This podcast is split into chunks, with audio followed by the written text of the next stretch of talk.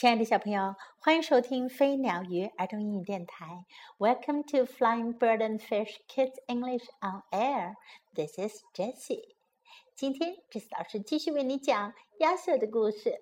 Arthur's Tree House，亚瑟的树屋。Arthur came home with his new Bionic Bunny comic book. 亚瑟回到家，带了一本新出的《无敌超人兔》的书。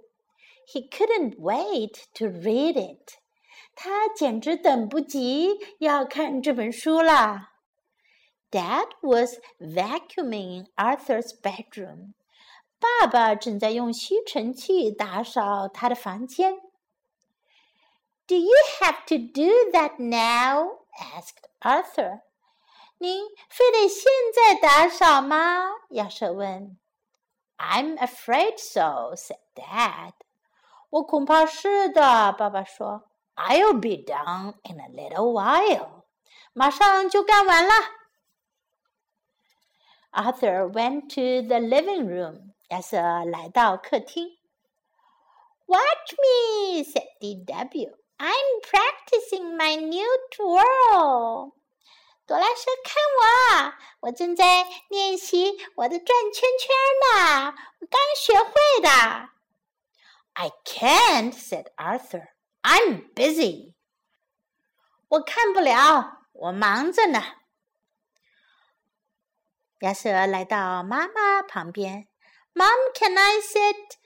妈妈，我能坐在？“Not now, Arthur,” said Mom. I'm right in the middle of this.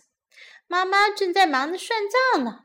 现在不行，宝贝，我正忙着呢。Arthur went out to the backyard. 亚瑟来到后院。Maybe I'll be just sit out here, he said to himself. 他自言自语地说：“也许我就在这外面坐会儿吧。” Pal started jumping on him. 可是小狗帕尔又跑过来，在他身上跳来跳去。"Not now, pal," said Arthur. 现在不行，帕尔。亚瑟说。But pal didn't understand. 可是帕尔可听不懂他说啥。Where could Arthur go? 亚瑟还能去哪儿呢？He looked to the right. 他向右边看看。And he looked to the left. 他又向左边看看。And then he looked up.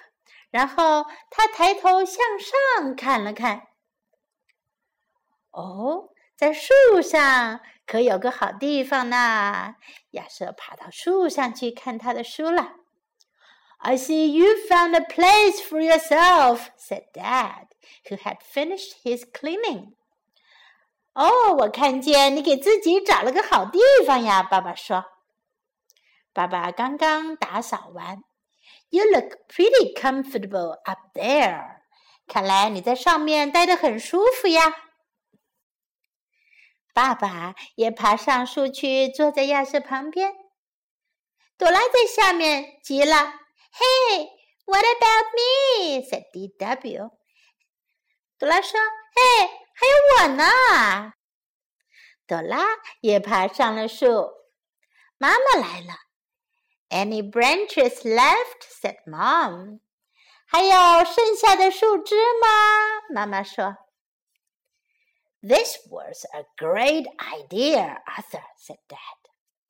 亚瑟，你这主意可真棒，爸爸说。But I think we should make some improvements. 不过啊，我想我们还能把它变得更棒。It took a while to get everything just right。要让一切就绪，可真得花点功夫呢。爸爸画了树屋的草图，全家人一起动手，终于把树屋给搭建好了。Once the tree house was done。Arthur had a new place to go。树屋一旦搭好了，亚瑟就有了个新的去处喽。And so did his friends。他的伙伴们也是。他们很喜欢在亚瑟的树屋一起聚会玩耍。Sometimes his family came to visit too. 有时候啊，家里人也会到树屋来一起度过欢乐的时光。Arthur was glad for all the company. 亚瑟很喜欢有人陪伴。But there were times when he still liked having the place to himself. 不过有的时候呀，他还是更喜欢自己一个人在树屋里自由自在的时光哟。小朋友们，关于这个树屋的故事讲完了，你们是不是也很喜欢有一个树屋呀？如果谁家里院子里能有一棵大树的话，就可以搭一个树屋了。好，我们看一下，今天我们学哪些英文句子呢 ？He couldn't wait to read it。他等不及要读它了。他等不及要读这本书了。Couldn't wait to read。等不及要去读了。He couldn't wait to read it。he couldn't wait to read it. Do you have to do that now? 你非得现在做那个吗？Do you have to do that now? Do you have to do that now? I'm afraid so. 我恐怕是的，我恐怕是这样的。I'm afraid so. I'm afraid 是我恐怕。I'm afraid so. 我恐怕事情是要这样子的哟。I'm afraid so. I'm afraid so. I'll be done in a little while. Be done，干完了。I'll be done in a little while。我一会儿就干完了，我马上就干完了。I'll be done in a little while. Watch me，看我，看我。Watch me, watch me. I can't. 我不能。I can't. I can't. I'm busy. 我忙着呢。I'm busy. I'm busy. Not now. 现在不行。Not now. Not now. Maybe I'll just sit out here. 也许我在外面这儿坐会儿吧。Maybe I'll just sit out here. Maybe I'll just sit out here. Maybe I'll just sit out here. What about me? 我呢 ？What about me? 我呢？还有我呢？What about me? This was a great idea. 这个主意很棒。this was a great idea. This was a great idea. Arthur had a new place to go. 亚瑟有了个新去处，a new place，一个新的地方。 A new place to go，一个新的地方可以去的哟。Arthur had a new place to go。好，我们再来听一遍这个故事的原声版本。Arthur's Treehouse. Arthur came home with his new Bionic Bunny comic book. He couldn't wait to read it. Dad was vacuuming in Arthur's bedroom. Do you have to do that now? Asked Arthur. I'm afraid so, said Dad. I'll be done in a little while. Arthur went to the living room. Watch me, said DW. I'm practicing my new twirl.